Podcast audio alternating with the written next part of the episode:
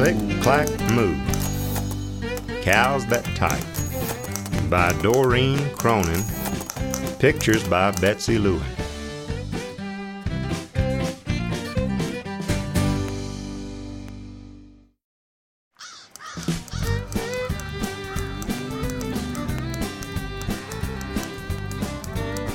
Farmer Brown has a problem.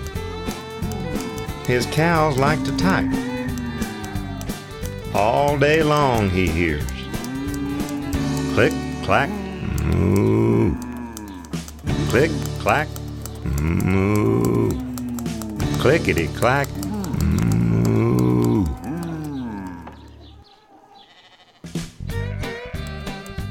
At first, he couldn't believe his ears. Cows that type? Impossible.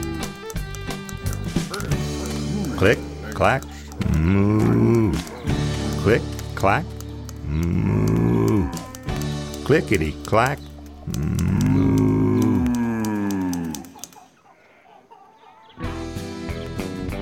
Then he couldn't believe his eyes.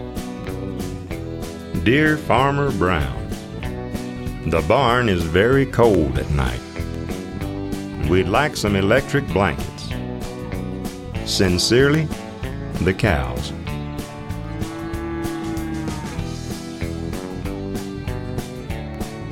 It was bad enough the cows had found the old typewriter in the barn. Now they wanted electric blankets. No way, said Farmer Brown. No electric blankets. So, the cows went on strike. They left a note on the barn door. Sorry, we're closed. No milk today.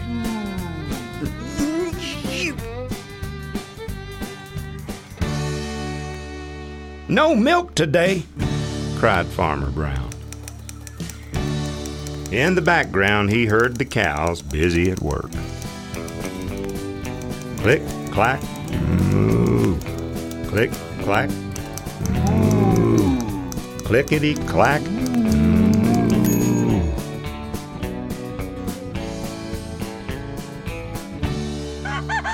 The next day, he got another note. Dear Farmer Brown, the hens are cold too.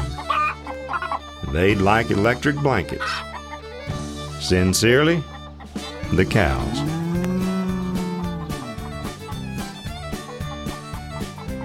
The cows were growing impatient with the farmer.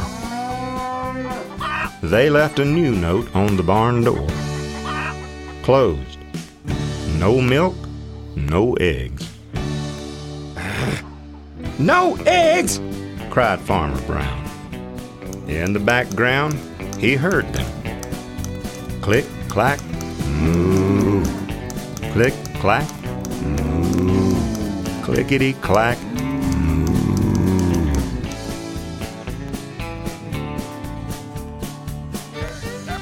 Cows that type? Hens on strike? Who ever heard of such a thing? How can I run a farm with no milk and no eggs? Farmer Brown was furious.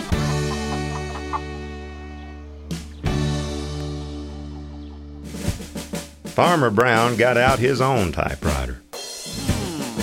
Dear cows and hens, there will be no electric blankets. You are cows and hens. I demand milk and eggs. Sincerely, Farmer Brown.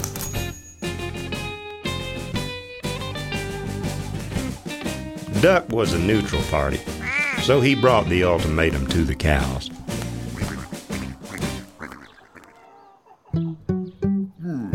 The cows held an emergency meeting. All the animals gathered around the barn to snoop, but none of them could understand moo.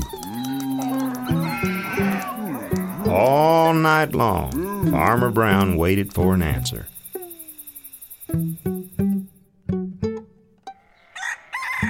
Duck knocked on the door early the next morning. He handed Farmer Brown a note. Dear Farmer Brown, we will exchange our typewriter for electric blankets. Leave them outside the barn door, and we will send Duck over with the typewriter. Sincerely, the cows.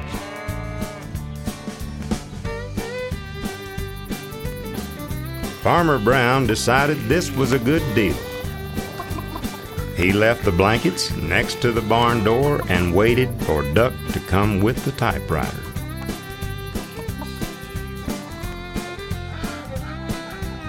The next morning, he got a note.